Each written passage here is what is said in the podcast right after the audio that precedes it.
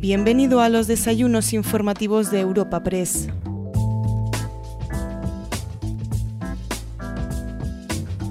Te presentamos una nueva entrega de los desayunos informativos de Europa Press. El encuentro que hoy te ofrecemos cuenta con el patrocinio de Grant Thornton, Ibercaja, Meeting Place Castellano 81 y Valdecarros.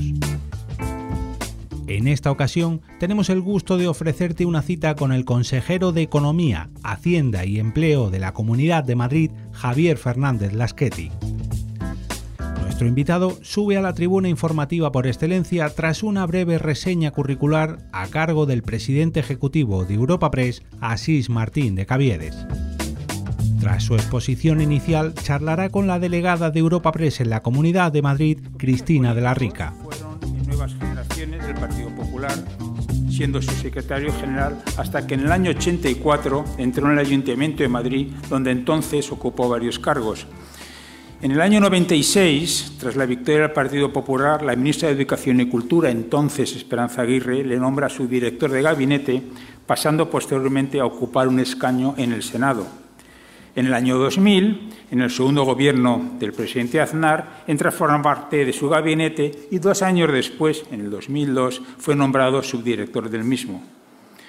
Ya en el 2004, tras la llegada de los socialistas al gobierno, obtiene su acta como diputado, compatibilizando entonces el cargo de la Secretaría General de FAES hasta que en 2007, desde la Comunidad de Madrid, es reclamado de nuevo por Esperanza Aguirre para ocupar el puesto de consejero de Inmigración y Cooperación. En 2010 asume la cartera de Sanidad de la Comunidad de Madrid hasta que en el 14, fecha en la que abandona su política para dedicarse al sector docente, entonces fuera de España, siendo durante cuatro años vicerrector de la Universidad Francisco Marroquín en Guatemala, en la que también dirigió las carreras de estudios políticos y relaciones internacionales. Es que tu currículum, permíteme, es que es muy extenso. De vuelta a España, al inicio del 19, fue jefe de gabinete del entonces presidente del Partido Popular, Pablo Casado, hasta que en agosto de ese mismo año, 2019, fue nombrado consejero de Hacienda y Función Pública de la Comunidad de Madrid, en el gobierno ya de Isabel Díaz Ayuso. Y tras la formación del nuevo gobierno en junio del año 21, continúa en la cartera de Economía y Hacienda, añadiendo la competencia de empleo. De verdad, querido consejero, querido Javier, es un verdadero honor tenerte con nosotros por favor, tuya es la tribuna. Muchas gracias. Muy buenos, muy buenos días a todos. Muchísimas gracias por acudir eh, esta mañana. Muchas gracias en primer lugar a, Europa Press, a, Sis Martín de Caviedes, a Cristina de la Rica, eh, también a las entidades que lo hacen posible, al, CEU, a, Alfonso Bullón de Mendoza, a Gran Thornton, a Ramón Galcerán, a, Valdecarros y a, Meeting Place eh, Orense 34. Eh, saludo también a mis eh, compañeras consejeras del Consejo de Gobierno de la Comunidad de Madrid, al, presidente de, CEIM, a la secretaria general de UGT de Madrid, a los rectores de las universidades Rey Juan Carlos y Concilio de Comillas, a los diputados de la, Asamblea, diputados del, Congreso, concejales y alcaldes que, han venido esta mañana. Eh, es un verdadero eh, honor eh, estar en esta tribuna, en, esta mañana, y yo de lo que quería hablarles a lo largo de los próximos minutos, que intentaré, me he puesto el reloj aquí para no irme de tiempo, es tocar unos cuantos temas para que luego, si acaso en el coloquio, podamos hablar de, esos mismos o de, o de otros. una mención a la situación económica, quiero hablar también algo de los presupuestos de la Comunidad de Madrid, eh, de, impuestos y en particular de ese impuesto de patrimonio bis eh, que eh, amenaza caer como un hachazo sobre la espalda de todos los madrileños, sobre los fondos europeos y, la, gestión muy deficiente que se está haciendo de ellos, y también algo sobre empleo, si me da tiempo, sobre las distorsiones de todo tipo que, están creando, que está creando la antirreforma laboral. El, empiezo por el contexto económico. La, situación económica de, España es, eh, es, preocupante. Somos prácticamente eh, el único país eh, de la Unión Europea que todavía no ha recuperado los niveles de PIB que tenía antes de la pandemia. El país que más cayó, porque tuvo el confinamiento más largo y más severo, y el país que menos ha recuperado de toda la Unión Europea, a excepción, creo que de la República Checa nada más. mientras que Italia, Francia, Alemania están ya por encima del 100% del PIB de antes de la pandemia e Irlanda en el 120% y por algo será, dicho sea de paso. Eh, tenemos un entorno en el que hay un exceso eh, de, gasto público, de gasto gubernamental. Eh, es, un, exceso y, lo recalca mucho Alberto Núñez Feijóo y creo que, con, toda, con toda la razón. Y, está con nosotros hoy Juan Bravo, el vicesecretario de Economía del, Partido Popular, a quien agradezco de manera muy especial que haya, que haya querido acompañarme esta mañana. ese exceso de gasto público que además tiene un efecto inflacionista. La causa de la inflación no es la guerra. Eh, la, invasión de Ucrania empeora las condiciones. La causa de la inflación, como de todas las inflaciones de toda la historia, es eh, un exceso de dinero creado artificialmente por los estados y España, el que peor de todos, eh, que mediante deuda colocada al Banco Central hacen que reaparezca el fenómeno de la inflación que había desaparecido en realidad de España desde que eh, José María Aznar terminó con ella eh, a finales de los, de los 90. Las medidas eh, o las decisiones que ha ido tomando el Gobierno no es que sean equivocadas, yo creo que las han tomado sabiendo sus consecuencias, es que son dañinas, es que hacen daño. la contrarreforma laboral introduce rigidez donde no debería haber rigidez, sino todo lo contrario, que es, que es en, el, en, la, en, la, relación entre, entre, el empresario y el trabajador.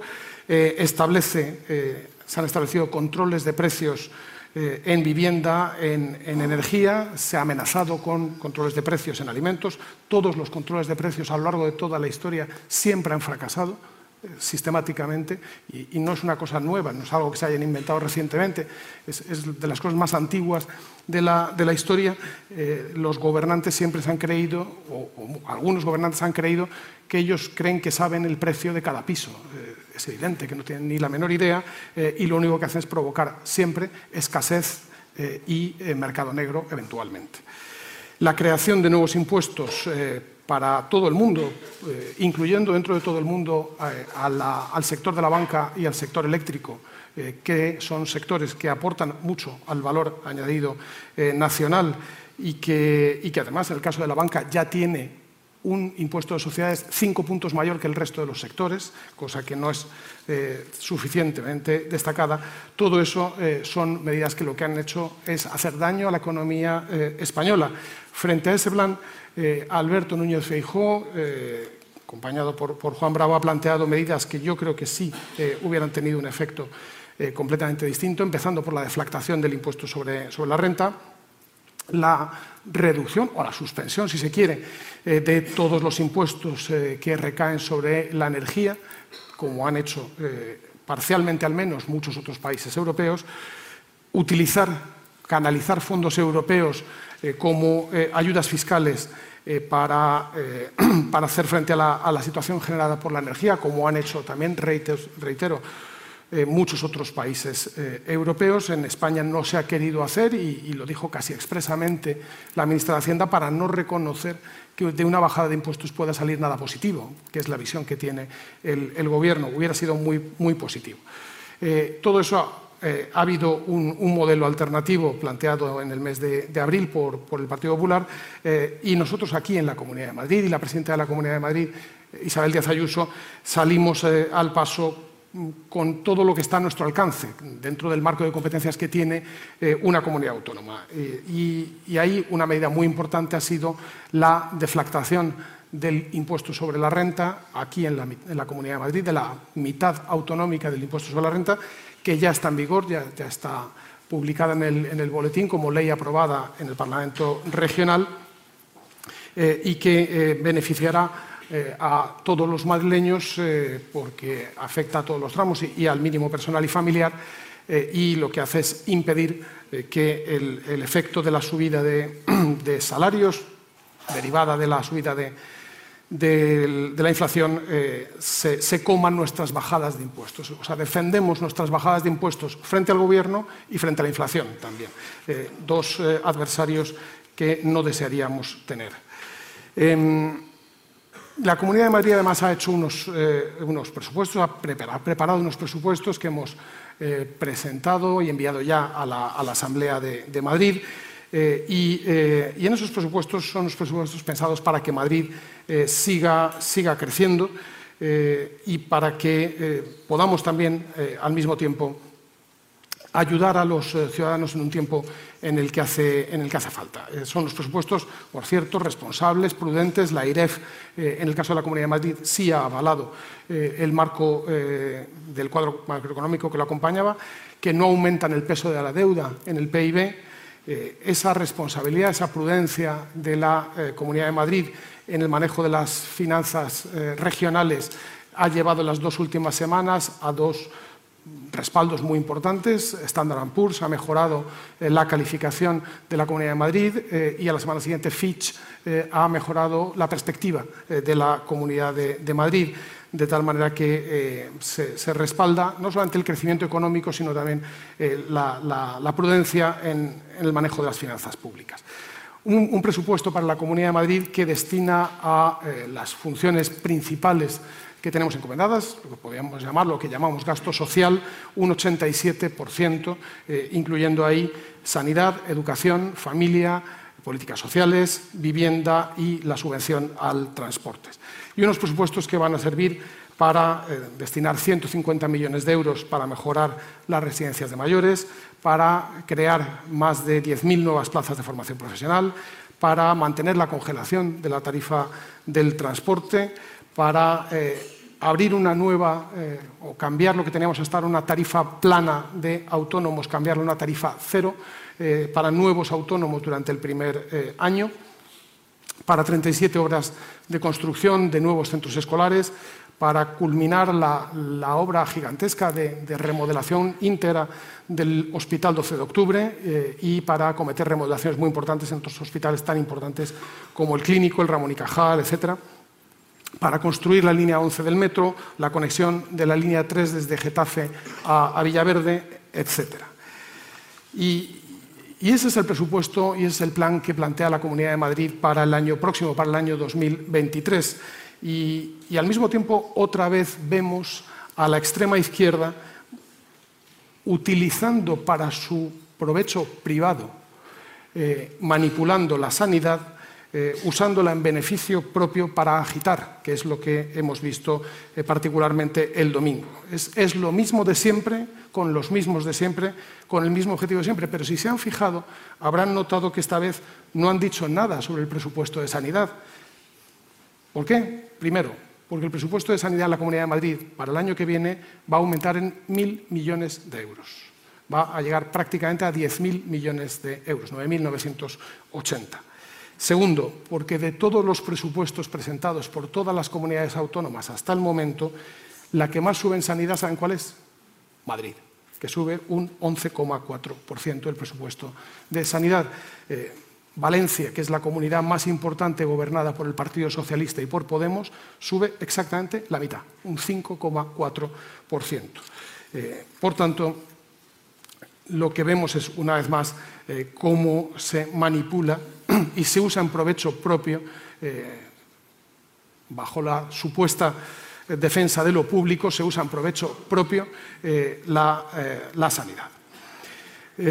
nuestra manera de financiar unos excelentes servicios públicos es precisamente generando, como se ha hecho a lo largo de los últimos 25 años en la Comunidad de Madrid, un marco de libertad eh, de libertad económica y de bajadas de impuestos. Llevamos 18 años seguidos bajando todos los impuestos y sin subir ninguno eh, en la Comunidad de, Madrid. Y eso ha generado eh, un beneficio para todo el conjunto de la sociedad, ha generado ahorro, ha generado inversión, ha generado consumo, ha generado actividad económica, por tanto, finalmente también creación de empresas. Madrid vive, por ejemplo, en este momento un eh, verdadero momento importante en, el plano de las startups, de, las empresas de, nueva creación, eh, que están demostrando una vitalidad enorme.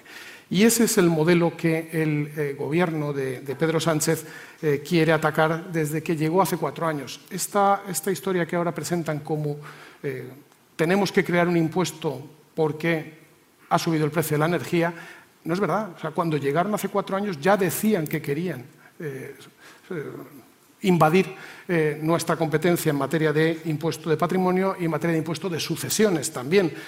Nos llevamos defendiendo, y muy particularmente la presidenta Isabel Díaz Ayuso, con, con toda la fuerza de los argumentos desde hace cuatro años, dando esa batalla, incluyendo una ley de defensa de la autonomía financiera que se aprobó precisamente el jueves pasado en la, Asamblea de, Madrid.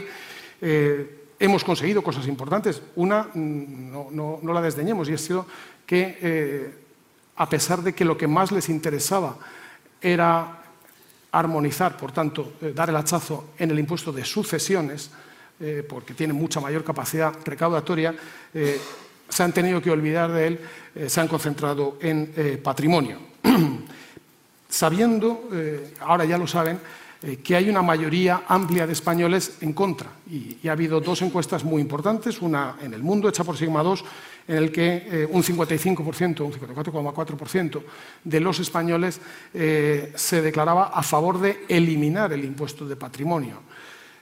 mientras que unos Semanas después, en, el grupo Eneo, en, 20 minutos, aquí en Madrid, una encuesta de DIM eh, decía que el 75% de los españoles es partidario de suprimir el impuesto de sucesiones y un 62,7%, 63% por tanto, quiere que se suprima el impuesto de patrimonio. Eso es un cambio muy importante en la opinión pública española eh, de la que tiene que ser eh, consciente también el Gobierno del coste electoral que eso va a tener y, me centro en ese impuesto de patrimonio bis eh, que ataca la autonomía financiera eh, de las comunidades autónomas con el objetivo de castigar a Madrid y a Andalucía y a Galicia por tener bonificado el impuesto eh, al 100%.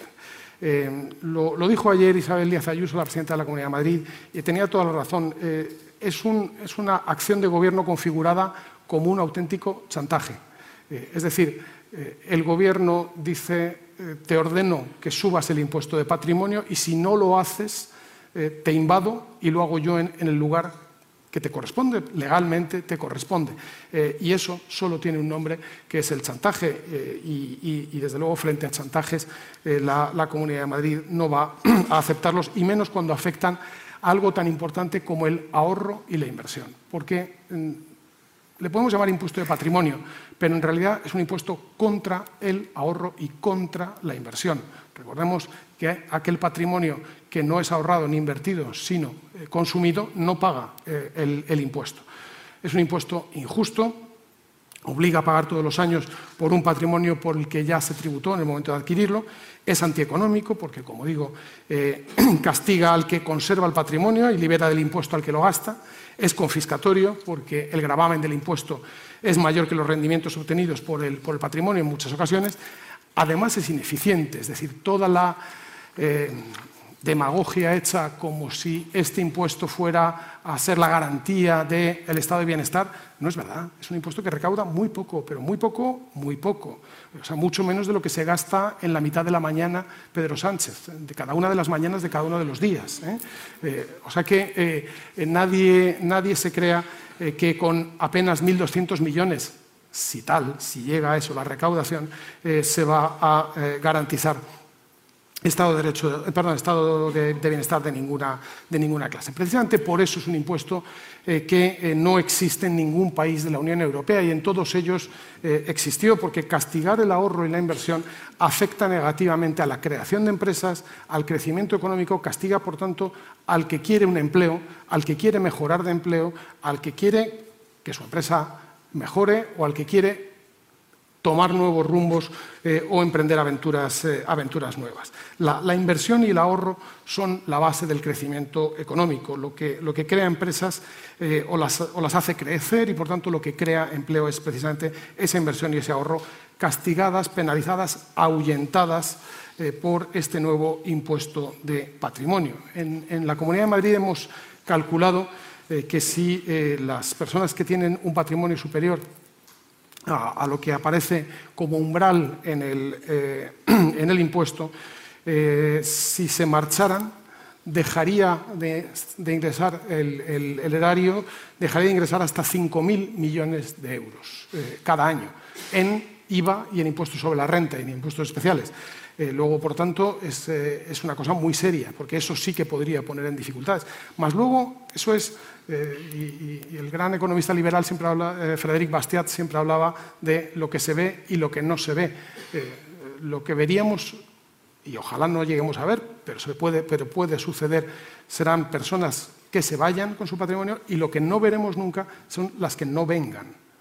Y en este momento hay personas que desde otros lugares del mundo, y tenemos constancia directa de, algunas de ellas y además muy reciente, que dicen yo estaba pensando invertir eh, en Madrid, eh, pero estoy viendo estas noticias de un impuesto nuevo del gobierno y voy a pensarlo. Eh, eso, eso, sí que sería todavía más, más, grave.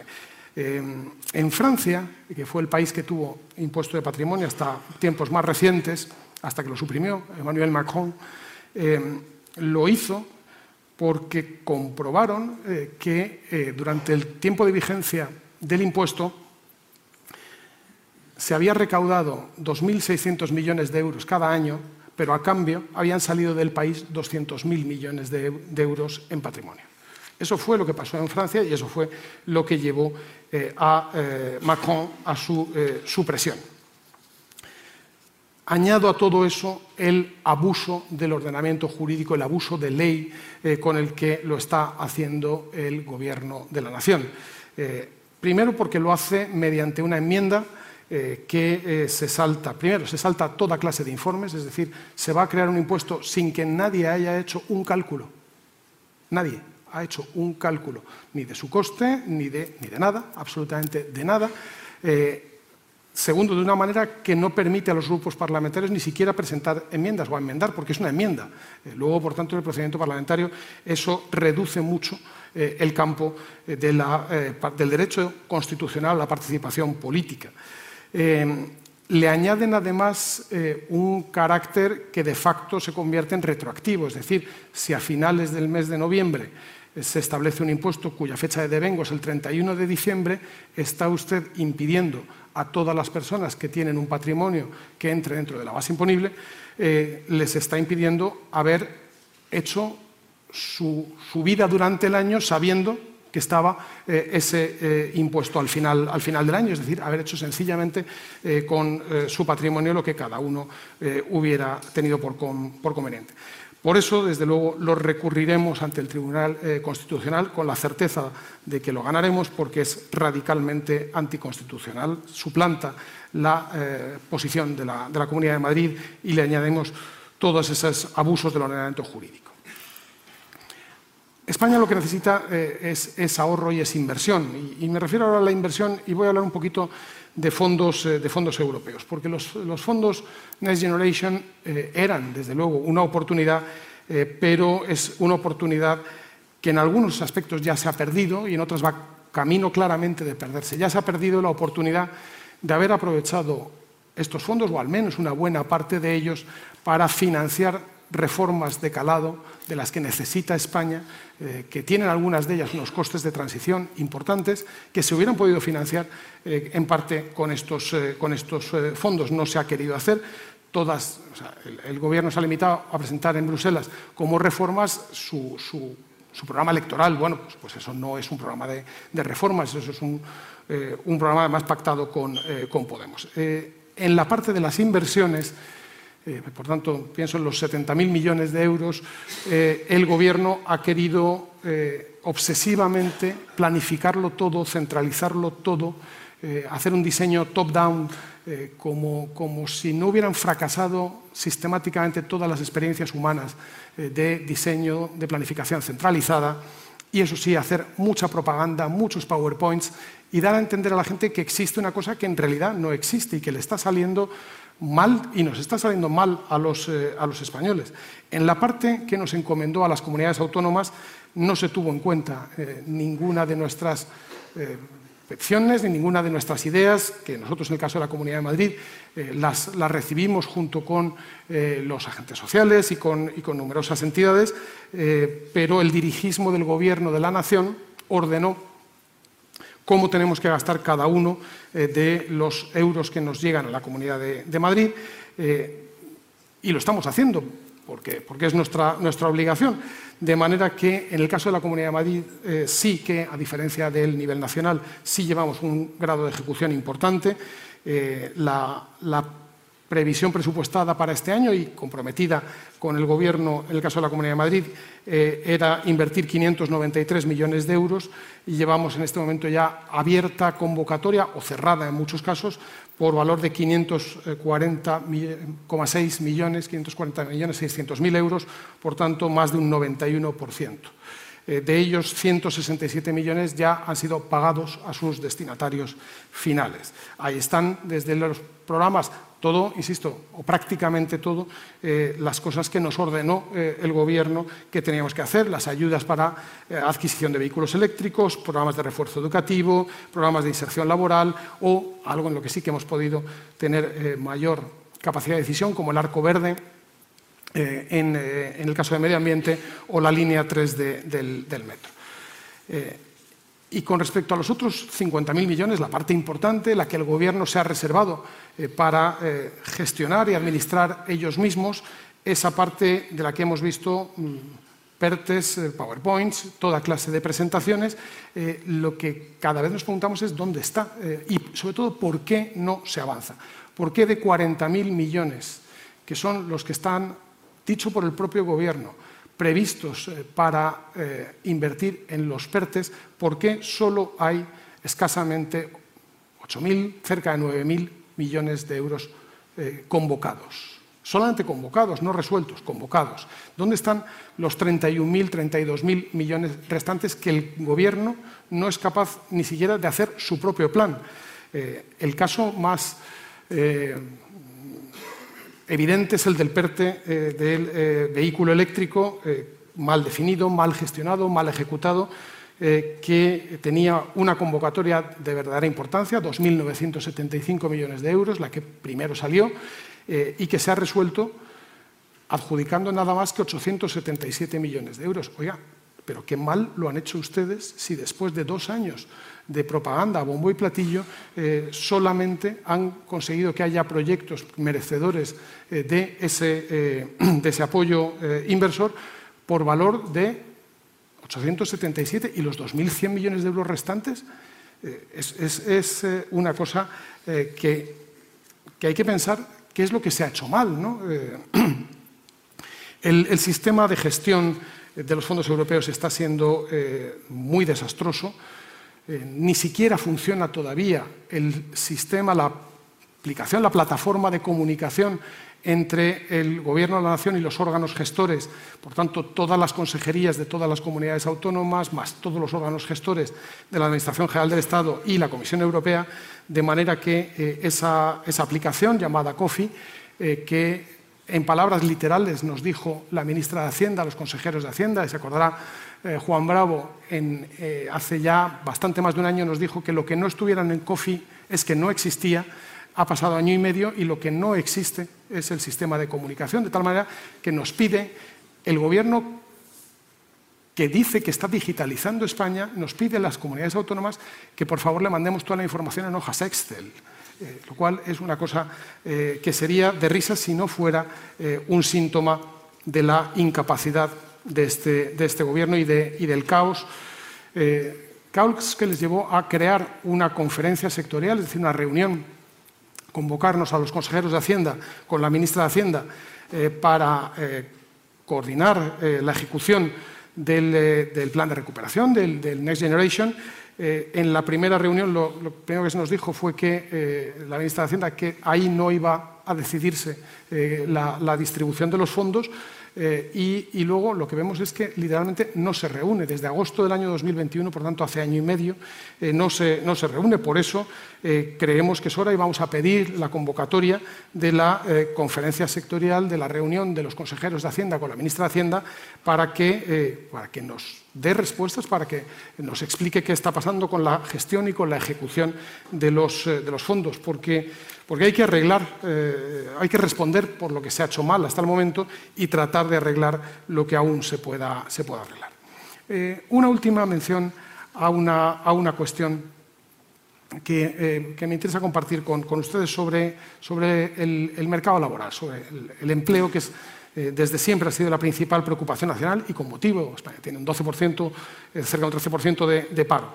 Em, y, también se digo que, el Gobierno tiene que responder por qué está ejecutando tan lento y tan mal los fondos de Next Generation, también tiene que responder por qué la visión del empleo, ya no digo el empleo en sí, sino cómo lo vemos, está cada vez menos, menos claro. Em, empiezo partiendo de una realidad y es que Madrid eh, tiene unos datos mucho mejores que la media nacional en cuanto a, empleo. Eh, los eh, afiliados madrileños a la Seguridad Social han crecido en un año un 4,3%.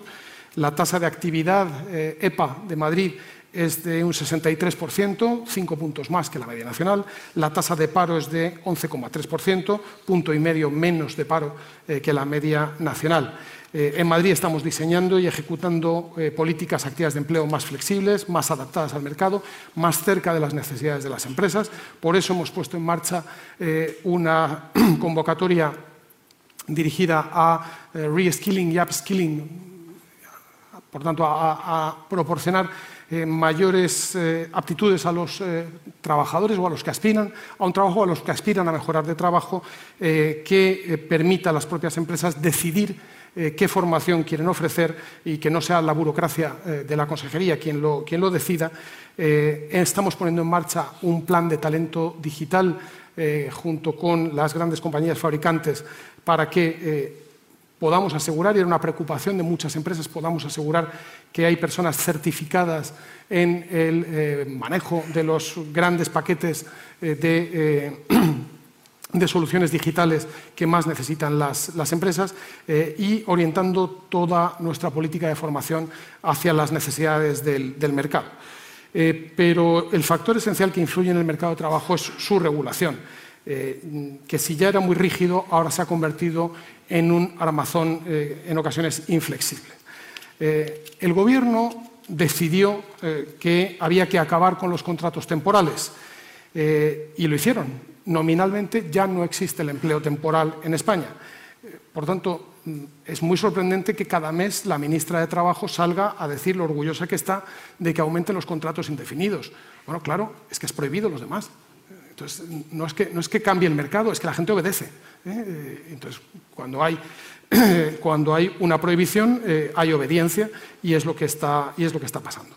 Em, pero las necesidades reales de las empresas son las que son y las tipologías de las empresas eh, son muy diferentes, de manera que lo que está ocurriendo en realidad es que la temporalidad se ha resuelto transformándose en la firma de contratos fijos discontinuos, eh, mediante los cuales el trabajador puede estar sin trabajar 10 meses, eh, incluso cobrando desempleo, pero aunque esté sin trabajo, aunque esté cobrando desempleo, no figura como parado en la estadística eh, del eh, Servicio Público de, Empleo, o bien celebrando contratos indefinidos, aun sabiendo de antemano que eh, de indefinido solamente tiene el nombre, porque es un contrato en realidad temporal. Les voy a dar algún dato. El número de contratos indefinidos suscritos por una misma persona en el año actual, vamos en, este año por 42.000 personas que han, firmado, perdón, solo en el mes de octubre, más de 42.000 personas han firmado más de un contrato indefinido. En un solo mes, 42.000 personas han firmado más de un contrato indefinido. Eh, desde la entrada en vigor de la reforma laboral, casi 260.000 personas han firmado más de un contrato indefinido en el mismo mes. Un cuarto de millón de personas. Esto solo puede significar dos cosas. O bien que el pluriempleo ha vuelto y ha vuelto con fuerza, eh, cosa que es dudosa, o bien que el empleo temporal no ha desaparecido. Simplemente se le llama de otra manera y aparece en otra columna para que no aparezca en la columna de parados o de empleos temporales. Lo, relevante es que la contrarreforma laboral en nada ha mejorado la situación de los eh, trabajadores. Eh, desde el año 2019 el número de trabajadores ha crecido eh, en España un 3,4% desde antes de la pandemia pero el número de horas trabajadas solo ha aumentado un 0,8%. El número de trabajadores ha crecido un 3,4%, horas trabajadas solo ha crecido un 0,8%. Eh, la reforma ha conseguido sustituir contratos temporales que se necesitaban por otros nominalmente indefinidos a tiempo parcial. Eh, todo un éxito, desde luego. ¿eh? Y lo que es peor, se ha cambiado el significado de la palabra indefinido. Si antes tener un contrato indefinido equivalía a una cierta noción de estabilidad, esto ya no es así. Eh, y insisto en la idea, casi dos tercios de la contratación indefinida lo es a tiempo parcial o de fijos eh, discontinuos. Bueno, estos no son los únicos nubarrones. los, Además, yo creo que no es bueno que el crecimiento, el número de empleados se produzca en muy buena medida porque ha crecido el número de empleados públicos, más de 60.000 personas. Eh, creo que la situación del mercado laboral es, preocupante y, preocupa eh, porque eh, aún estamos en una subida, pero llegará la, bajada. Los, los, economistas dicen que estas crisis siguen el orden del acrónimo HOPE, en inglés Housing, Orders, Profits, Employment. O sea, primero afecta a la vivienda, luego a los pedidos empresariales, después a los beneficios y solo por último al empleo. Eh, deberíamos tomarnos en serio lo que viene, eh, dotarnos de los instrumentos, rebajar el gasto público, frenar el incremento de la deuda, liberalizar la economía, bajar impuestos, son pasos imprescindibles y creo que eso es lo que estamos haciendo en la Comunidad de Madrid con buenos resultados, una Madrid que es el 19,3% de la economía nacional, que atrae el 73% de la inversión extranjera. Madrid atrae más inversión extranjera que toda eh, la República de México, 21.900 eh, millones de euros el año, el año pasado. Y, por tanto, es una política que sabemos que está funcionando eh, y que, desgraciadamente, en el nivel nacional vemos que se está yendo por el camino contrario. Muchísimas gracias.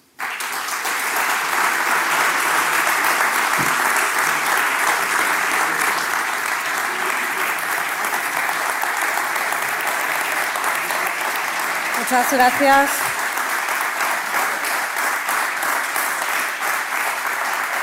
Muchas gracias, consejero, y bienvenido a los Desayunos Madrid. Vamos a abordar la política fiscal, los presupuestos en la región, la gestión de los fondos europeos a la que se ha referido y también dedicaremos unos minutos a la coyuntura económica actual. Recuerdo a todos los asistentes y a los que nos siguen telemáticamente que pueden enviar cuestiones a preguntas por empezar, al hilo de la actualidad, ayer se despejó una incógnita. La ministra de Industria, Comercio y Turismo confirmó que va a ser candidata por el peso a la alcaldía de Madrid. Usted hoy ha sido hoy aquí muy crítico con el plan PERTE que ya gestiona. ¿Qué valoración hace de esta candidatura y qué le parece que se mantenga en el Ministerio hasta abril? Bueno, vamos a ver yo eh, tres, eh, tres cuestiones sobre eso. la primera eh, la principal. Eh, la ministra de Industria es la principal responsable del fracaso del principal de los programas eh, que en el manejo de fondos europeos había planteado el Gobierno. Ella es la directa responsable, ella, en, su calidad de suprema planificadora central, ha decidido cómo tenía que ser la estrategia de vehículo eléctrico en España, dónde se tenía que hacer, cómo se tenía que hacer. Ha hecho un PERTE, lo ha presentado por todos los rincones habidos y por haber, y cuando ha planteado una convocatoria, resulta que solamente ha adjudicado 880 millones de 2.900. Y cuando ayer le preguntan, responde, bueno, es un primer paso. No, oiga, no, no. Una convocatoria eh, de subvenciones no es un primer paso, es, es, todos los pasos. O sea, si has fracasado, eh, nos ha salido mal, vamos a ver si lo arreglamos. Pero, eh, pero no, lo, no, lo, hace. Y ya uno, el hecho de que es muy evidente, lo ha dicho, lo ha dicho el alcalde de Madrid, José Luis Martínez Almeida, eh, que, que, es la, candidata fruto del de el, fracaso eh, de, Pedro Sánchez en intentar antes todos los candidatos que nos ha ido contando, además que yo tampoco entiendo para qué los va contando si luego no le salen. Eh, y luego también tiene, creo que el 100% de las posibilidades de unirse una nómina de personas, oye, muy respetables, pero que les ha ido mal cuando eh, se han enfrentado al Partido Popular en el Ayuntamiento de Madrid, que es una lista larguísima. ¿eh? Empezó con el hijo de Tierno, siguió con Cristina Almeida, eh, siguió después, si no me equivoco, con Fernando Morán, luego vino Trini Jiménez, luego vino Miguel Sebastián, luego vino Antonio Miguel Carmona, luego Pepo Hernández. Es que me estoy quedando sin dedos. y ella completa el, número, me temo eh, que, es lo que, lo que le va a ocurrir. Yo creo que los madrileños estamos muy contentos con el ayuntamiento y el alcalde que tenemos y queremos que siga. Eh, consejero, ya ha salido el dato del IPC de octubre. Marca una tendencia de moderación eh, del incremento de los precios. En Madrid el dato se modera al 6,3 frente al dato nacional, que es del 7,3. En la Comunidad de Madrid son 1,5 puntos menos respecto a septiembre. A priori, ¿qué valoración hace de este dato? Vamos a ver. Eh, un país con un 7 y pico por ciento de inflación es un país que tiene un problema económico gravísimo. O sea, la inflación, recordémoslo, la inflación es lo peor que le puede pasar a un país desde el punto de vista económico. Lo peor. O sea, la inflación significa eh, que cada una de las personas con lo que tiene cada vez puede comprar menos. Si puede comprar menos, el que vende, vende menos. Si el que vende, vende menos, el que produce, produce menos. Luego, por tanto, todos ellos necesitan menos personas para vender y producir.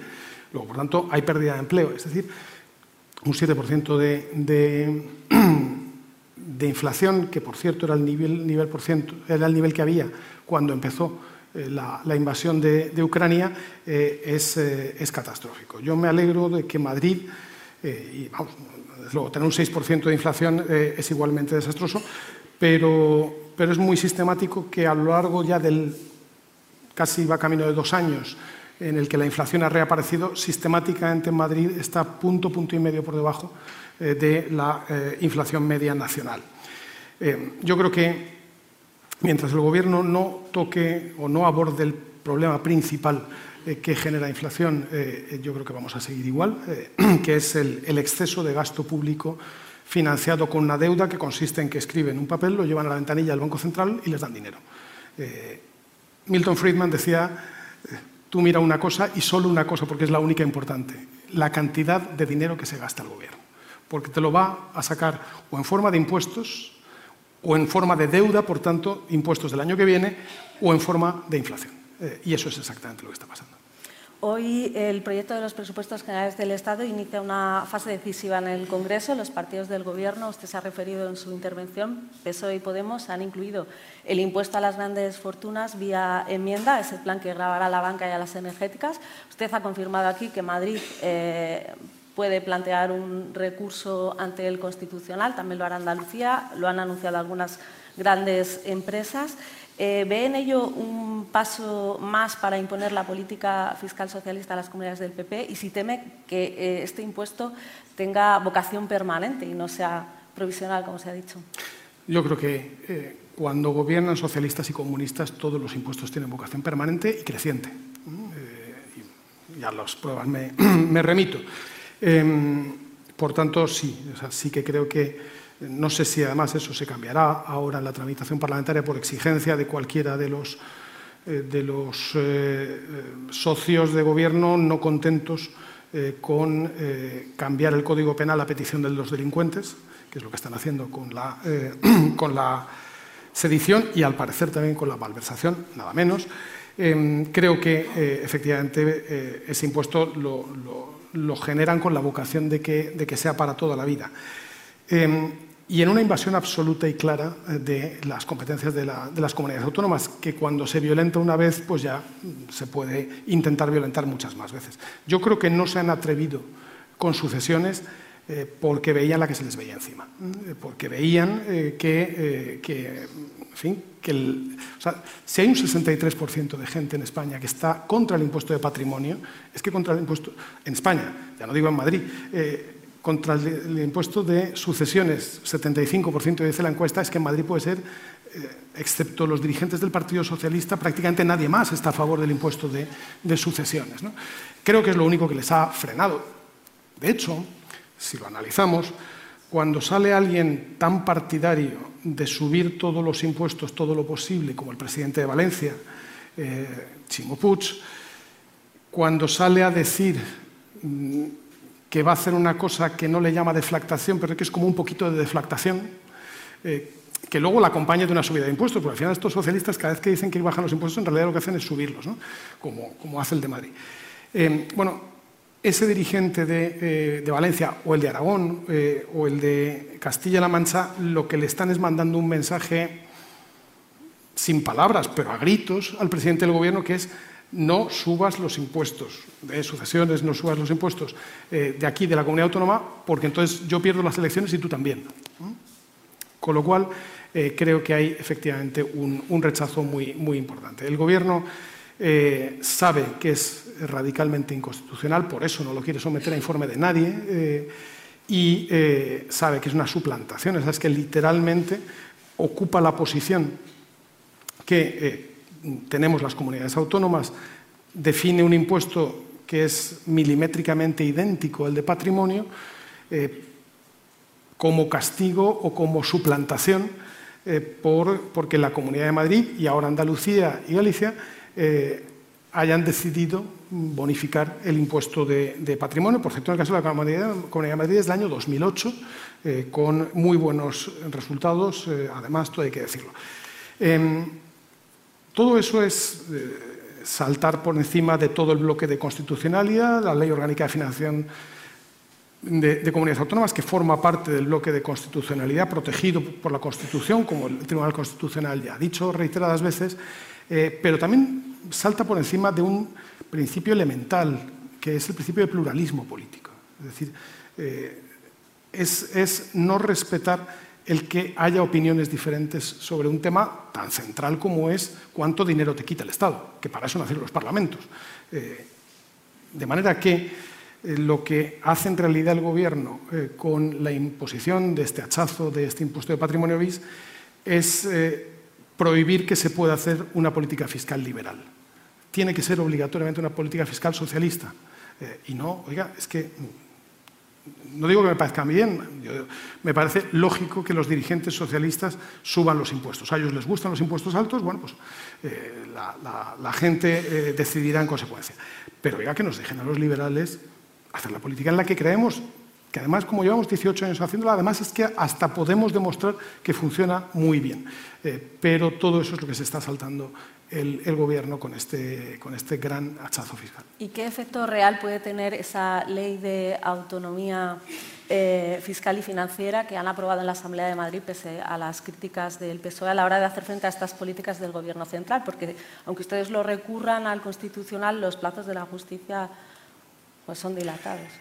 La ley de, defensa de la autonomía fiscal y financiera, eh, además de otras disposiciones que están muy bien, como por ejemplo la obligación de, tener transparencia sobre el destino de, los, eh, de, lo que recaudamos, y, ahí está, y hemos puesto ya en marcha, en previsión de, que iba a ser un mandato de esta ley, esa calculadora de dónde van mis impuestos, que cualquiera puede entrar y ver al céntimo eh, de, sus impuestos en la parte que corresponde a la comunidad autónoma, cuánto va a centros de salud, cuánto va a mm, colegios, a institutos, a residencias de mayores o a, discapacitados. Pero eh, refiriéndonos a, esta cuestión, eh, es la expresión institucional más potente que existe de manifestar que no vamos a consentir que la Comunidad de Madrid no se va a aquietar eh, frente a esta invasión eh, por parte eh, del, Gobierno, por parte de la mayoría gubernamental. De manera que no solamente se convierte en forzoso para el Gobierno, pero también para la Asamblea de Madrid, es decir, va a ser también la Asamblea de Madrid, el Parlamento de Madrid, quien, siguiendo la Ley de Defensa de la Autonomía Fiscal y Financiera, va a tener que defender su competencia, su libertad, porque los impuestos que se pagan en Madrid, los impuestos que están cedidos, los decide la Asamblea de Madrid, no los van a decidir los de Esquerra eh, con, los del PSOE, no. La pregunta concreta en este asunto es si con esa ley se puede impedir eh, la pretensión del Ejecutivo Central de que se aplique en este año ya ese impuesto. Con esta ley se puede defender mejor, con más eh, fuerza ante el Tribunal Constitucional y confiamos en que el Tribunal Constitucional reconozca eh, que tenemos toda la razón frente a un gobierno que invade la, Constitución claramente. Parece que hay una batalla fiscal entre las comunidades por bajar impuestos. Usted lo ha comentado antes, de cualquier signo político, tanto gobernadas por el PP como el PSOE. ¿Cree que se puede poner en riesgo la economía si alguna comunidad autónoma baja los impuestos de forma agresiva para seguir la estela de Madrid? Yo, desde luego, eh, no, lo creo. Sobre todo yo me guío y miro eh, qué ha pasado en la Comunidad de Madrid. O sea, lo bueno de llevar 18 años haciéndolo es que vemos los resultados. Y puedes enseñar los resultados y en el caso en el que se ve, le voy a decir dos, dos casos en los que se ve muy claro. Impuesto de sucesiones y donaciones. Vamos a suponer que las sucesiones no son elásticas, son las que da la naturaleza, pero las donaciones sí son elásticas. En Madrid, cuando no estaba bonificado el impuesto de donaciones, se declaraban 4.000 donaciones al año. El año pasado en Madrid se declararon 77.000 donaciones. ¿Eso qué significa? Eh, que hay donaciones que antes se producían eh, de mala manera y ahora se producen, como Dios manda, en un notario, declarándolo, pagando un 1% del impuesto, nada más. Por cierto, eso explica también que Madrid tenga seis puntos menos o siete puntos menos de economía sumergida que la media nacional. La media nacional de economía sumergida, según los estudios que hace principalmente el Instituto de Estudios Económicos, es un 23%, en Madrid es un 16%. Pero le voy a poner otro ejemplo. Eh, para destruir esa mm, mentira de que eh, si bajas los impuestos vas a tener menos dinero para, para financiar eh, los servicios públicos. En Madrid se ha bajado el impuesto de la renta cinco veces. Eh, la primera vez, que fue en el año 2008, 2007, perdón, la recaudación de ese mismo año subió en 300 millones de euros. La segunda vez que fue en el 2014, la recaudación por IRPF subió en 150 millones de euros. La tercera vez la recaudación subió en 500 millones de euros y la cuarta vez, que fue en el 2018, la recaudación aumentó 900 millones de euros por impuestos a la renta. Y yo no digo que sea lineal. Tú bajas el impuesto sobre la renta y automáticamente sube. Eh, creo que existe una relación evidente. Pero eh, lo que sí que digo es que lo contrario es falso. Lo que nos dicen, lo que a mí me dicen mis adversarios en la tribuna del Parlamento Regional, que es eh, si baja los impuestos habrá menos dinero para los centros de salud, es falso. Hemos bajado los impuestos y ha habido más dinero para los centros de salud. Eh, ¿Le preocupa a usted que eh, a la Comunidad de Madrid le arrebata Andalucía esa bandera que enarbolan de la política económica? No, hombre, todo lo contrario, al revés. Eh, es, una fantástica política que, puso en marcha Juan Bravo, como consejero de, Hacienda de, la Junta de, Andalucía, que, por una, que demuestra muchas cosas. Primero, demuestra que no existía esa cosa llamada dumping fiscal, de la que tanto hemos oído hablar, tan impropiamente por otra parte, a María Jesús Montero. Eh, es decir, que todos tenemos las mismas reglas, excepto País Vasco, Navarra y en alguna medida eh, Canarias, y que simplemente se trata de que el que quiere subir los impuestos los sube, el que quiere bajar los impuestos los baja. Eh, y la segunda demostración es que funciona bien. O sea, Andalucía, desde el momento en el que Juan Bravo empieza a bajar los impuestos, primero con sucesiones, con impuestos a la renta, transmisiones patrimoniales, impuestos propios, en fin, todo un, conjunto enorme de impuestos y finalmente ahora también con patrimonio, eh, Andalucía empieza a aparecer sistemáticamente, no en los últimos o en el último lugar de cada ranking, sino en los primeros, ¿eh? de creación de empleo, de atracción de empresas, de atracción de inversión extranjera, de atracción de población.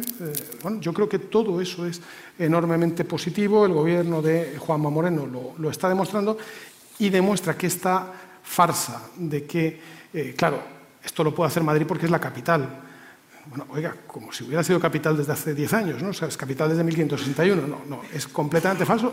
Hay unos gobiernos que quieren bajar los impuestos, respetar la propiedad de los demás, eh, ampliar el campo de la libertad, dejar que funcione eh, eh, la, economía con más vitalidad y hay otros gobiernos que lo que quieren es lo contrario y bueno, pues, pues ya está, se presentan las elecciones y cada uno luego aplica la política que, tiene por conveniente. En el caso de Andalucía es una eh, maravilla eh, que, eh, que, esté haciendo esta, esta política. Le voy a pedir brevedad porque nos quedan muchos temas pendientes. En cuanto a la deflactación del IRPF, que ha aprobado hace apenas un mes en Madrid, que permitirá ahorrar, según sus cálculos, 200 millones a los madrileños, ¿por qué cree que el Gobierno de Pedro Sánchez se niega a llevarla a cabo? Y me gustaría preguntarle también por esa propuesta de Juan Lobato y del PSOE madrileño que encabeza, que ha anunciado que si alcanza la presidencia regional impulsará una rebaja fiscal que afecta al 95% de los madrileños. Él critica a la comunidad eh, y le acusa de que solo bajan los impuestos a los ricos. Bueno, lo curioso de la propuesta del PSOE madrileño es que no la presentan nunca, hablan de ella, pero enseñarla no la enseñan. ¿eh? Eh, de hecho, tuvo un debate con la presidenta de la comunidad importante en el mes de septiembre en el que habló como si la fuera a presentar y luego ni siquiera la presentó para, eh, para debate en la, en la, Asamblea de Madrid. ¿Por qué no lo hace? Porque cuando uno rasca un poquito, empieza a hacer las cuentas, ves que no es una propuesta de bajar los impuestos. Esa propuesta del PSOE madrileño sube 1.400 millones de euros los impuestos a los madrileños. ¿Y sabe cuál sube principalmente? el que siempre han tenido entre ceja y ceja, sucesiones. Sube sucesiones principalmente, es decir, por donde todos los madrileños tienen que pasar. Lo quieran o no, todos tendremos que pasar eh, por, sucesiones. Con lo cual eh, es, es un, es una vez más una propuesta trampa del Partido Socialista, pues, pues, pues, tan llena de mentiras que no, que no quieren someterla a, debate. Em, yo creo que se han obstinado en negarse a la deflactación que han hecho otros gobiernos eh, europeos y gobiernos que no son liberales en, eh, Europa, eh, la han hecho por, por la arrogancia de los socialistas, por la arrogancia de creer que que ellos eh, sí que saben qué hacer con el dinero de la gente y que en realidad si nos entra más dinero por recaudación, pues vamos a poder extraer más dinero eh, eh, del, contribuyente y hacer más cosas. y, eso es muy, muy negativo y muy peligroso, sobre todo cuando se tiene la irresponsabilidad fiscal en el grado que la tiene Pedro Sánchez. vamos a ver un fenómeno muy curioso cuando termine el año.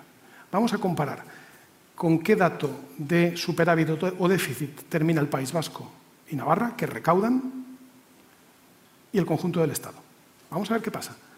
Va a ver usted cómo País Vasco y Navarra termina el año con superávit, porque están recaudando mucho, y este gobierno, que está recaudando en la misma proporción tanto en todas las demás comunidades autónomas, ni siquiera con ese dinero le llega y termina con déficit. ¿Por qué? Porque son adictos al gasto público.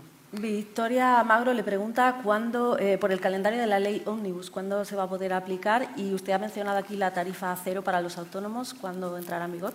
La tarifa cero eh, para, nuevos autónomos entrará en vigor el 1 de enero, en el mismo momento en el que entre en vigor eh, las nuevas cotizaciones, el nuevo sistema de cotizaciones a la seguridad social de, autónomos. hasta ahora nosotros cubríamos la, como tarifa plana el segundo año eh, ahora, como, se cambia el sistema, lo que hacemos es cubrimos como tarifa cero, eh, o sea, le reembolsamos al, al nuevo autónomo, eh, le reembolsamos el, coste de la seguridad social del primer año. Si en el segundo año no ha superado ingresos por encima del salario mínimo, también lo ampliamos al segundo año. Si ya está por encima del salario mínimo, pues ya en, la, en, cotización que le corresponda. Y eso lo, lo llevaremos al Consejo de Gobierno en las próximas semanas para que esté en vigor el, 1 de enero. Eso no, tiene rango de ley, por tanto lo aprueba el Consejo de, Gobierno. En el caso de la eh, ley Omnibus, que con ese nombre parece que no describe nada, pero describe cosas importantísimas, entre ellas reformas muy importantes eh, que ha promovido, junto con otras que ya ha conseguido eh, mi compañera, la consejera de Medio Ambiente, Vivienda y, Urbanismo, Paloma Martín. van a ir reformas muy importantes que van en la línea de, algo de lo que eh, no he hablado tanto en la intervención de, esta mañana, eh, pero que es una, una línea de, este gobierno, que es la lucha contra la hiperregulación, es decir, es tratar de que las empresas tengan que cargar con un menor fardo, un menor peso eh, de regulación, permitir, por tanto, más, más innovación, permitir, por tanto, más vivacidad, como las reformas importantes que, que introdujo eh, el, gobierno de Isabel de Ayuso, a, propuesta de Paloma Martín, que fue la, sustitución de una buena parte de las licencias previas por declaraciones responsables, eh, ha hecho que en Madrid en este momento eh, haya muchas más personas que sean que tengan oferta suficiente eh, como para encontrar el piso, el local, la casa que están buscando, al precio que están buscando, que en otros lugares de España, porque hay más mercado, porque es que es lo que hace falta, que haya más oferta, eso es lo que beneficia a quienes demandan. ¿Tiene datos actualizados de la ley de mercado abierto? ¿Cuántas empresas han beneficiado de su puesta en vigor en junio? Esa es una, una ley que, que ha sido muy importante, yo creo que, que es de esas leyes que que marcan eh, una, ojalá que sea una tendencia en toda España. Eh, entró en vigor eh, el 30 de septiembre, por tanto hace ya un poquito más de un mes, como recordarán, es una ley que hace aplicable en Madrid el principio de unidad de mercado, por tanto todo aquel que desde cualquier comunidad autónoma quiera vender sus productos o sus servicios en la Comunidad de Madrid lo puede hacer sin más permisos, más homologaciones, más licencias que las que traiga de su comunidad autónoma de origen. Pongo un ejemplo, el que eh, vende sus productos con la etiqueta de ecológico en eh, la comunidad valenciana ¿Cómo no va a poder venderlo en Madrid? Pues, pues, pues si es ecológico en Valencia, también lo es en Madrid. ¿no? Eh, o, Es pronto para valorarlo, ¿no? Claro, no, no, no es que sea pronto. Eh, es que como nosotros eh, no le preguntamos a la gente cuándo empieza a operar, eh, pues lo iremos viendo en, forma de crecimiento económico, en forma de competencia. La competencia es la base del, crecimiento económico y lo, iremos viendo en forma de, empresas que, operan aquí con toda naturalidad y que forman parte de, digamos, la, de la oferta a disposición de quienes demandan bienes o servicios. Vamos al dato del empleo. Usted acusó al Ejecutivo de que se le atribuyen a Madrid 42.000 más de los que hay. ¿En qué se basa para esta apreciación? Hago un matiz. No, no, yo, no, yo no dije que el Gobierno eh, nos esté eh, inflando ninguna cifra de nada. Yo digo que hay un, lo, que he dicho esta mañana, hay una discordancia cada vez mayor entre las cifras que aparecen en la encuesta de población activa, es decir, cuando a la gente se le pregunta por la calle, ¿usted está trabajando sí o no? Y la cifra que aparece en el registro del eh, desempleo, que llevaría a la conclusión de que durante el tercer trimestre del año, por tanto de julio a eh, septiembre, en el caso de la Comunidad de Madrid, que era al que me refería, pero es aplicable a toda España, habría 38.000 personas que se han quedado en paro, pero no se han apuntado eh, en el, desempleo. Eso, eso, a mí me parece muy raro. Me parece muy raro. ¿No será que es que aparece en otra columna? Es que aparecen en otra columna, es que son o fijos discontinuos o, eh, o indefinidos a tiempo parcial, eh, que a lo mejor el tiempo parcial pues, son eh, unas horas de cada semana. y eso, eso es una persona que está demandando empleo, eso es una persona que está parada, que está buscando empleo y que por el triunfalismo de Yolanda Díaz no nos podemos conformar. Entre otras cosas porque hay muchísimas cosas. España lleva mirando eh, cuidadosamente todos los meses y todos los trimestres las cifras de paro y de empleo, con todas sus em, segmentaciones por, género, por edad, por eh, sector y tal, cuidadosísimamente desde hace 30, 40 años. Mm, se, han tomado muchas, se toman muchas decisiones, se toman muchas estrategias de política, se toman muchas decisiones empresariales, eh, teniendo a la vista esos datos. Si ahora resulta que esos datos están tergiversados, no digo mm, manipulados, ¿eh? digo que están colocados de una manera que no significan lo que significaban, entonces vamos a tener no uno, sino dos problemas. Eh, los datos del empleo en Madrid, ¿en qué medida está impactando la reforma laboral que usted ha dicho aquí que es dañina? Y eh, si ha dado sus frutos esa estrategia del empleo por Madrid que firmaron comunidad y agentes sociales que están hoy aquí presentes.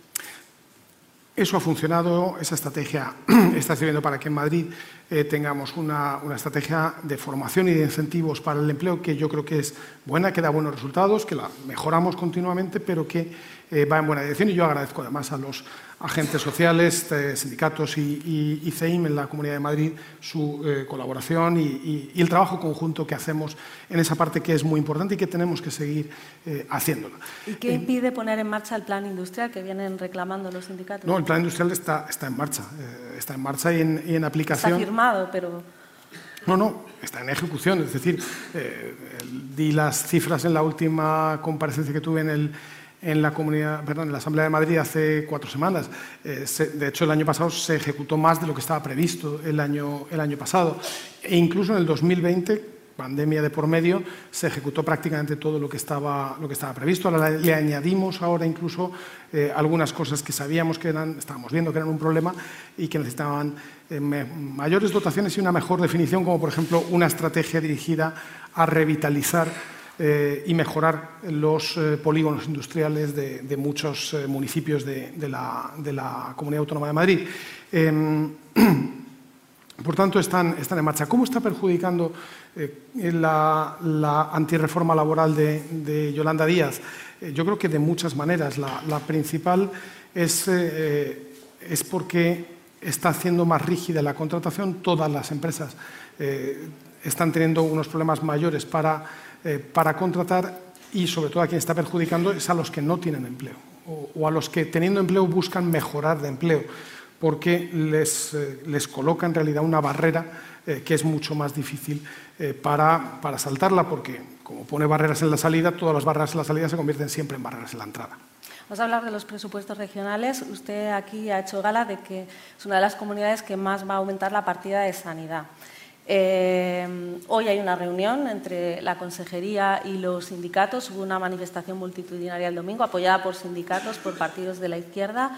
Usted ha sido consejero de Sanidad, ha vivido las mareas blancas, eh, se considera artífice del diseño de las infraestructuras eh, sanitarias. Como miembro del Gobierno, ¿cree que esas reivindicaciones son justas? Y si no es un problema de financiación, ¿qué se puede hacer para, desde el Gobierno regional para dar salida a ese déficit de sanitarios? O sea, yo creo que hay un problema real en España eh, de, eh, de carencia de, de sanitarios, eh, de médicos principalmente, también de enfermeros. Creo que eso es un problema muy serio. Creo que eso es un problema que también algo debería hacer reflexionar sobre por qué durante décadas hemos prohibido a miles de jóvenes españoles estudiar medicina. Porque había planificadores que creían que sabían cuántos médicos iban a hacer falta y no, no lo sabían. Van a hacer falta más de lo que ellos pensaban. Y ahora, amigo mío, tenemos un problema. Creemos que, en ese sentido, el Ministerio debería agilizar claramente los procesos de eh, homologación y reconocimiento de títulos eh, eh, de, de, médicos formados fuera, de, fuera de España. Em, y esas son las cuestiones en las que yo creo que está centrado el debate real junto al debate o, la conversación real, como lo está haciendo el consejero de, Sanidad, Enrique Ruiz Escudero. Y luego hay otra cosa, y esa otra cosa es que cada tres o cuatro años toca bronca. Entonces, toca bronca usando la sanidad como, como excusa. Eh, o sea, la misma izquierda, con los mismos lemas, probablemente las mismas pancartas recicladas que usaron contra Juanjo Güemes, eh, antes contra el anterior, luego contra mí, luego contra el siguiente. Eh, ahora lo aplican diciendo lo mismo. Eh, después, ahora y siempre. Y un nuevo siempre, modelo, y siempre. no, no, no. Nosotros no hemos podido poner un nuevo modelo porque el modelo de cómo se presta el servicio sanitario en España está definido en leyes nacionales, que no han cambiado desde hace 40 años. A diferencia del resto de los países europeos, en España no han cambiado. Por tanto, no, hemos cambiado el modelo. Eh, lo que ocurre es que aquí toca bronca, usando a la sanidad como excusa, eh, usando a la sanidad de una manera que, eh, que, produce una disociación que se ve sistemáticamente en las encuestas. En las encuestas, cuando a la gente se le pregunta siempre por la sanidad en Madrid, aparece como que hay muchas veces una preocupación, pero cuando se le pregunta, ¿y a usted qué tal le atienden? Ah, no, a mí me atienden muy bien. Bueno, claro, porque la gente sabe que la, izquierda lleva... las reivindicaciones La izquierda lleva 25 años diciendo que estamos desmantelando la sanidad pública, y oiga, si de verdad estamos desmantelando la sanidad pública, somos una catástrofe como desmanteladores, pues no hemos sido capaces... De hecho, no para de haber... O sea, hay 13 eh, hospitales que no existían eh, hace, hace unos años, hay... Eh, médicos, miles, miles de médicos más que, antes. Es decir, eso eh, crea una, una, disociación que es falsa, que, que, eso sí sirve para ir de mani un domingo con Pablo Iglesias al frente. O sea, ¿cómo va a ser una manifestación profesional? Una manifestación como la del domingo que lleva a Pablo Iglesias al frente. Es evidente que no lo es. Es una manifestación para que Podemos, para que Podemos y Más Madrid hagan. Eh, conteste si entiende eh, las reivindicaciones de los médicos que dicen que no pueden afrontar esa atención en los, en los centros de 24 horas porque falta personal. O sea, yo lo que entiendo es que hay una carencia de médicos, eh, que la Comunidad de Madrid ha aumentado notablemente el número de, médicos. Hay mil médicos más trabajando que antes de la pandemia en el sistema sanitario. O sea, desde que Isabel de Zayus es presidenta, hay creo que del orden de mil médicos más trabajando en el sistema sanitario. Ojo, que no son pocos, ¿eh? eh de 16.000 subir mil es subir una, una proporción eh, importante. Y que hay una carencia objetiva de médicos en el, en el sistema sanitario español, objetiva. ¿Y qué puede hacer Madrid para atraer ese talento que falta? En la ley Omnibus, en la ley Omnibus hay, alguna medida para facilitar la incorporación eh, de médicos con nacionalidad extranjera eh, eh, y, seguir, seguir, trabajando como hemos hecho hasta ahora para aprovechar bien los recursos que tenemos y, pedir al Ministerio también que agilice los procesos de reconocimiento y de homologación de, de títulos extranjeros. Otra partida que aumenta notablemente es la vivienda. No es una competencia que esté en su cartera, sino en la de la consejera Paloma Martín, pero me gustaría conocer su opinión sobre esa propuesta que ha hecho Más Madrid de crear un impuesto a las viviendas vacías sin justificación para eh, aumentar la oferta al alquiler y destinar esos ingresos a vivienda pública y a rehabilitación energética. No sé si le parece eh, viable que se puede estudiar porque ustedes, eh, al contrario del Gobierno central, abogan por estimular la oferta. Es que yo creo que la clave es, que haya más oferta. O sea, cuanta más oferta haya, eh, más capacidad de elección van a tener, más abanico de elección van a tener delante de los que demandan. Si sucede como en Barcelona, que se imponen ese tipo de políticas intervencionistas, que intervienen el precio, que intervienen quién tiene que vivir o no en cada vivienda, ¿qué ocurre? Se restringe la oferta y el que quiere buscar un piso para comprar o para alquilar encuentra que tiene muy poquito. Eh, claro, de ese poquito, pues es bastante probable que no encuentre algo o del tamaño o del lugar o del precio eh, que él está eh, buscando, mientras que si hay una oferta muy amplia es bastante más probable que encuentre el tamaño, el lugar y el precio que sí está buscando. Vamos a ver, a mí me, me produciría ternura si no fuera porque es tan perjudicial para tanta gente esta creencia de, la extrema izquierda española en medidas que se llevan intentando a lo largo de los últimos 25 siglos. O sea, la cosa de yo voy a decidir el precio de las viviendas y cuántos tienen que vivir y dónde tiene que vivir cada uno, es que es desde la noche de los tiempos. ¿eh? Se les ha ocurrido sistemáticamente a todo gobernante que ha tenido la porción de arrogancia necesaria para creer que tú sí que sabes y no la gente, eh, lo han hecho y a todos les ha salido mal, pero es que les ha salido fatal. ¿eh? ¿Y esta propuesta de Madrid qué le parece? Me parece una catástrofe. Es decir, lo que provocará será un falseamiento, como siempre, escasez y mercado negro es lo que hay en, los países escandinavos durante años se, intentó, eso llegó a haber, en Estocolmo llegó a haber un falseamiento a gran escala de qué pisos estaban ocupados y cuáles no estaban eh, ocupados. Es decir, es que todo esto eh, lo dicen como si fuera una cosa muy original, pero es que ya, ya, ya ha salido mal muchas veces. Eh, ¿Por qué no probamos otra cosa? ¿Por qué no probamos a favorecer que haya oferta, a, si podemos quitar impuestos mejor, a, a facilitar que los trámites eh, para eh, reformar, construir, eh, mejorar viviendas, sean, no sean los de España los más extremadamente intervencionistas de toda Europa Occidental, que lo son. Bueno, pues a lo mejor resulta que veríamos que funcionan las cosas mejor y eso es lo que nos ha intentado. Aquí vamos desde los años 50 con leyes que son muy restrictivas, muy dirigistas, muy intervencionistas eh, y no hemos terminado de resolver el problema como sí en otros países. Nos queda poco tiempo, consejero. Me gustaría saber si ya ha recibido la Comunidad de Madrid eh, la cuantía de la subvención del transporte que adelantaron por el descuento y si es así, eh, si se plantean ampliar esa prórroga. Eh, y me gustaría también que nos dijera si están ya en la recta final de la negociación con Vox o los presupuestos, si nos puede dar algún plazo. Usted es muy prudente siempre, pero no me puedo ir sin preguntarle. Y, y seguiré siéndolo.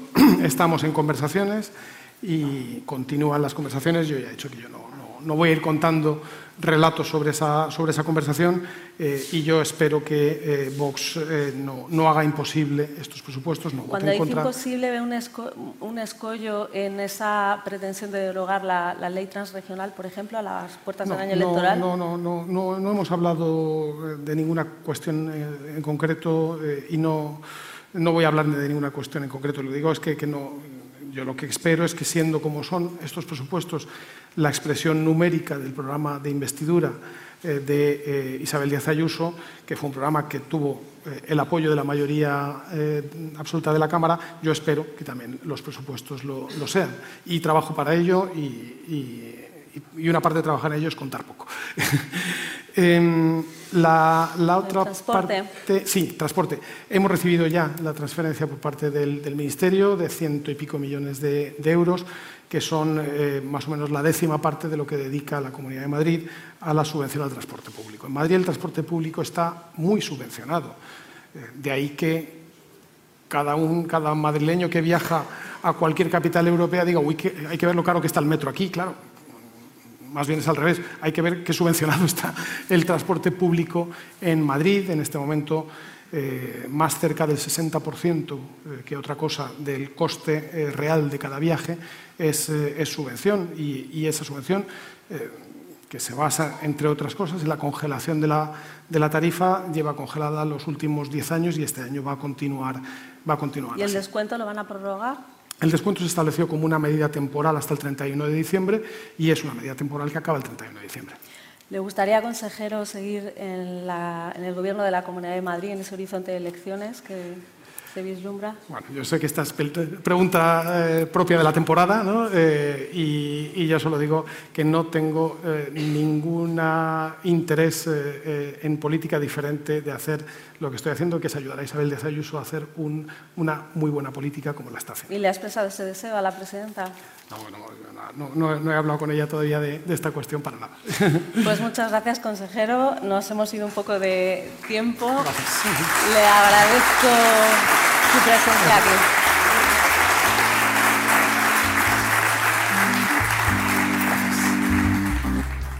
Despedimos esta entrega de los desayunos informativos de Europa Press invitando a todos nuestros oyentes a descubrir el resto de episodios de este programa, así como los distintos podcasts de nuestra red a través de europapress.es barra podcast. Recuerda que puedes encontrar todos ellos en las principales plataformas de podcasting.